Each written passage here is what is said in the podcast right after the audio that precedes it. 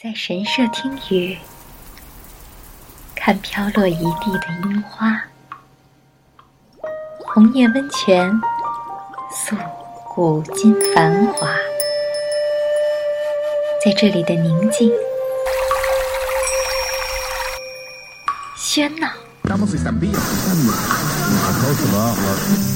时尚、新潮。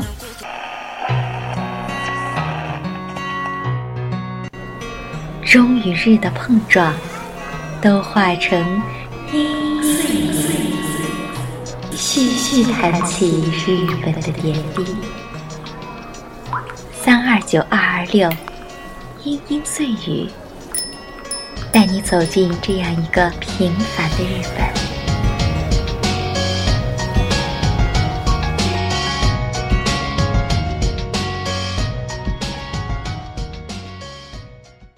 欢迎回来，《东京急走》小说连载四。上一回我们讲到，菲菲和爱丽丝的悲剧式结尾，之后又遇到了一个穿着高跟鞋、性感妖娆的陌生女人。今天就来继续我们上一次未完的故事，《东京急走》四。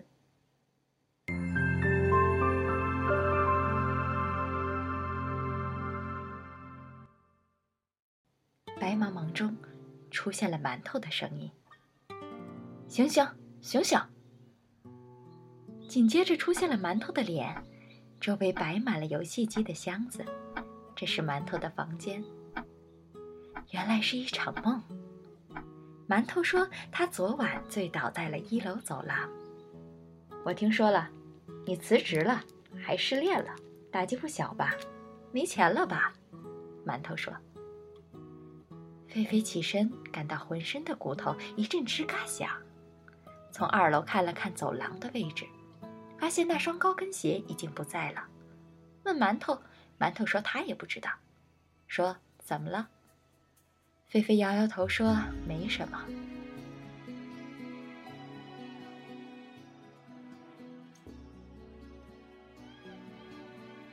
馒头凑过来继续说：“我说你呀。”打什么工？跟着我干黄牛得了。狒狒没说话。馒头从他的眼里再次看到了一如既往的不屑，但也看到了一丝犹豫。于是紧接着说：“黄牛是不犯法的，只是咱在国内觉得不太光彩。这里是资本主义，只要能赚钱，管它是红牛还是黄牛。”你以为你们在国内用的数码产品、游戏机什么的，是怎么传回去的？你以为你们在享受这些高端产品的背后，是谁在努力？都是我们呢。而且这些钱都是自己花力气跑去买东西赚来的，有什么不行的？菲菲说：“不是因为这个，是因为总觉得自己是个学生，还是打点工比较靠谱。”馒头说：“得了吧你！我刚来的时候也真把自己当成规矩的留学生了，白给大学和日本交学费和各种税，打工那么累，还有个屁学习经历！再说了，你还以为你是什么高文化知识分子？你知道吗？这个房子里所有的人学历都比你高，至少博士以上，最低的就是我了。”住楼下的老李还是国内某大学的教授呢。三年前带着他的一个女学生私奔到日本，住在这儿一住就不走了，光帮公司倒腾东西就够他吃喝的了。这不，现在小日子过得挺滋润的，和小老婆天天纠缠。菲菲突然想起那次和爱丽丝在屋内听到的声音，本以为是谁在看片。原来是真人真事儿，好吧，我做做试试。菲菲说。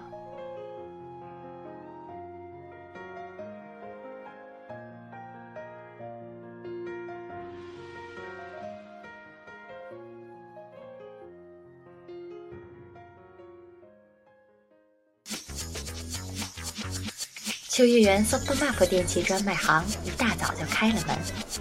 整栋楼上都挂着巨大的横幅，对于即将到来的圣诞节，液晶电视全品打折出售。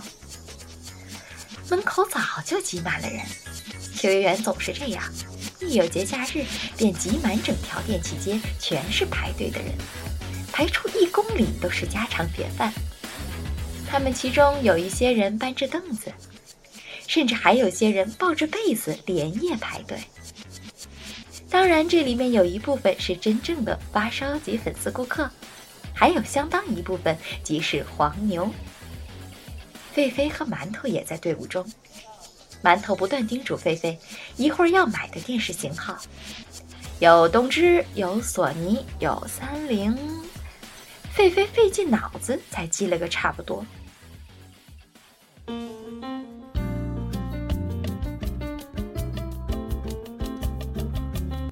进去后，馒头和他分头行动，以便买到更多的货品。菲菲来到电视专柜前，发现已经有好多人在那里选购。他们一买就是好几台，让售货员邮寄回家。这时候，馒头打来电话说：“今天有不少同行，可别让他们占了先，赶紧抢。”菲菲瞄准一台东芝五十九寸 S 三二 A 高清显示屏，便把手搭在上面，欲叫销售人员过来。这时，突然又一只手搭在了电视的另一端。菲菲一看，这手黑黑的，原来是个印度哥们儿，他也要买这台电视。两个人的视线在空中凝聚，散发出互不相让的气势。菲菲露出严肃的表情，印度哥们儿也毫不示弱，还将身子一侧。让费菲看到他身后还站着很多黝而粗壮的阿三们，意思是如果费菲不放手，他们就会招呼他的哥们儿用瑜伽干掉他。费菲看到这气势，心想：为了这一台电视被瑜伽打死，太不划算了吧？先别买了。于是就放了手。印度哥们儿一阵得意。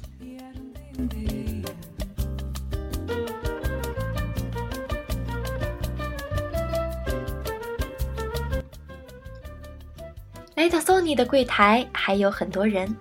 菲菲当机立断定下一台，正想着接着再买几台的时候，售货员向他发了问：“先生，你买这么多干嘛？”看着售货员怀疑的眼神，菲菲一时不知道说什么好。这时候，馒头又打来电话说：“每买一台就要换一个售货员，因为对于限量少的商品，他们一般不给卖同一个顾客很多台的。”你怎么不早说？知道了。说罢，菲菲挂了电话，对店员说：“就买这些，不买别的了。”几十分钟后，菲菲夹着一沓订单从电梯上下来，数了数，还差几台没买着，看来都被别的黄牛抢去了。这时候，他看见刚才那个印度哥们在和店员理论，指手画脚，讲着很不利落的日语。原来这阿三还在为了那台电视纠结，由于日语说的实在一般，到现在都还没有谈妥。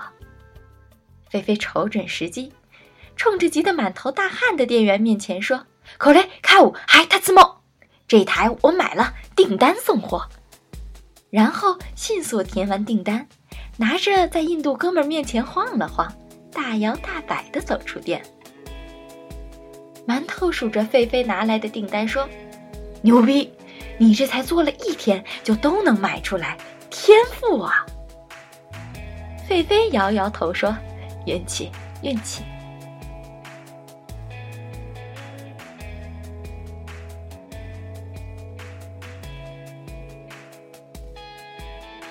菲菲在想，刚才买的这些数码电器，好多都是自己想买的款式。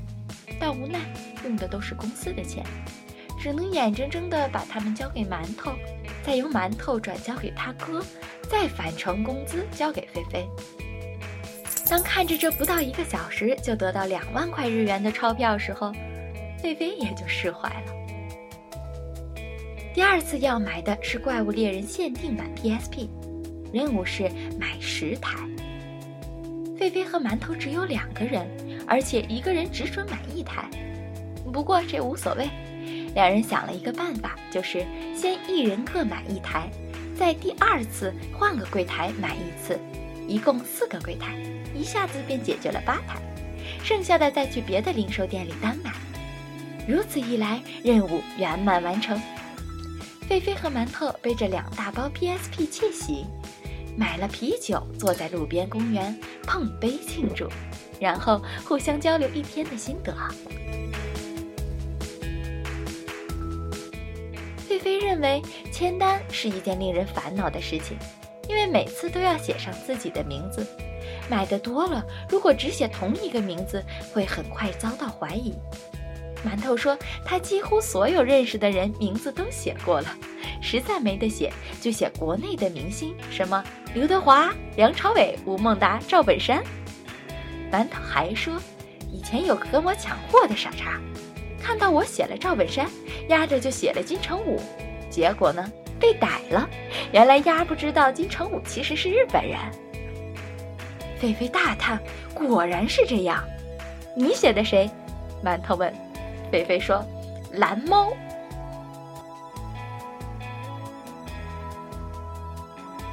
就这样，菲菲走上了黄牛的道路，发现这一行确实要比打工轻松和自由得多。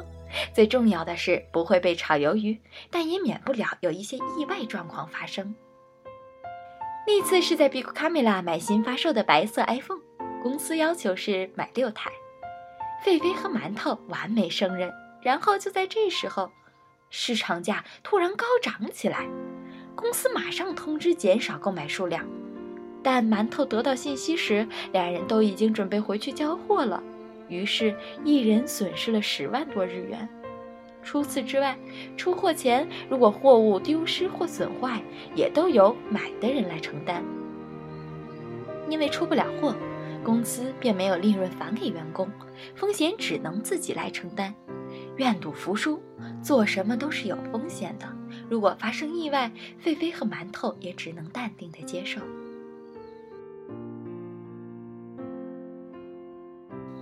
秋叶原上一的阿梅优沟，元素的表参道，时代的马路一，都可以看到狒狒和馒头拿着一堆订单在人群中奔跑的身影。狒狒给家里打了个电话。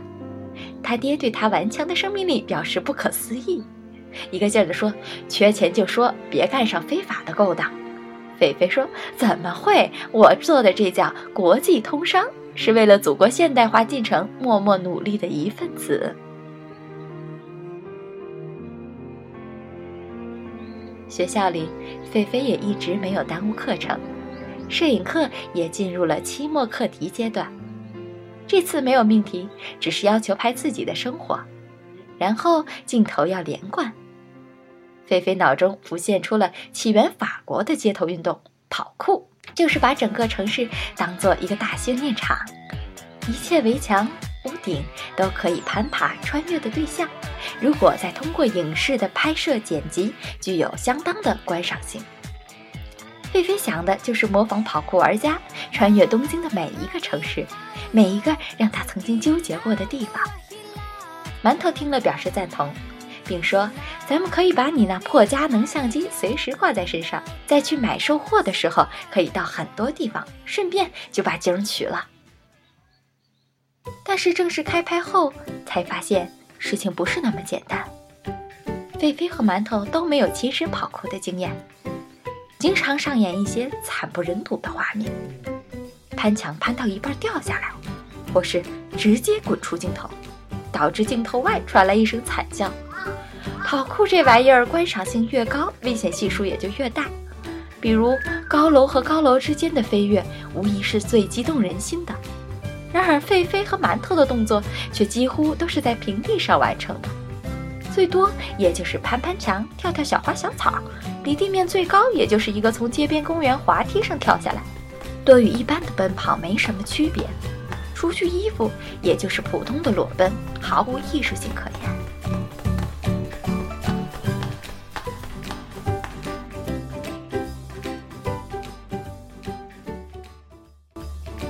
但是有一次，他们俩冒着生命危险完成了一个非常牛逼的动作，那是在被牵住的一条没有护栏的铁轨上。馒头需要用帅气的动作翻滚过这条铁轨，但只恨馒头身高有限，滚到一半就没了动力，还不止一次磕到脑袋，磕得馒头嗷嗷大叫。菲菲架着摄像机不停地喊：“看！”说：“你丫怎么这么笨？”馒头一听不干了：“，你来试试！”说来就来，菲菲就地开滚，无奈也只能滚到一半，停在了铁轨中央。馒头大笑，这是为什么呢？菲菲坐在铁轨中央，绞尽脑汁的思考。这时，一辆电车呼啸而来，待俩人反应过来时，都傻了眼。馒头大喊一声：“快滚！”菲菲便也没多考虑，顺势滚到了铁轨对面。电车风一般的开了过去，卷起层层气浪。虚惊一场的俩人看着远去的电车，愣了良久，抄起三脚架和摄像机就撤了。后来经过剪辑，这个场景居然出现了非常惊险震撼的视觉效果，俩人爆哭成一片，心想自己的虚惊没白受。之后又经过了一些周折，终于拍摄完毕。杀青那天，馒头突然拉肚子回了家。菲菲则赶去学校机房，连夜把影像剪辑好，并刻录在一张 DVD 里。菲菲打了一个哈欠，看着这张 DVD，感到无比的欣慰。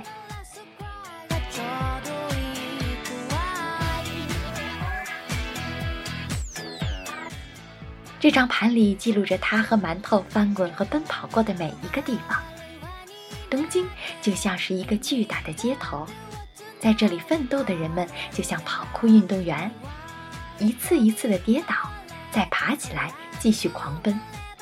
菲菲刚来东京时的狼狈景象历历在目。这就是东京的速度，想在这里生存，你就要跟上它。菲菲正陶醉在联想之中，手机突然响了，一看是馒头打来的。完了完了，出事儿了，货货货全没了。菲菲说：“怎么了？你过来再说，我等你。”菲菲挂掉电话就飞奔出学校，乘着 JR 中央线赶去馒头的地方。一路上刚好赶上上班的高峰期，菲菲被挤得几乎脚都离了地，心急如焚。不知馒头那儿出了什么事儿。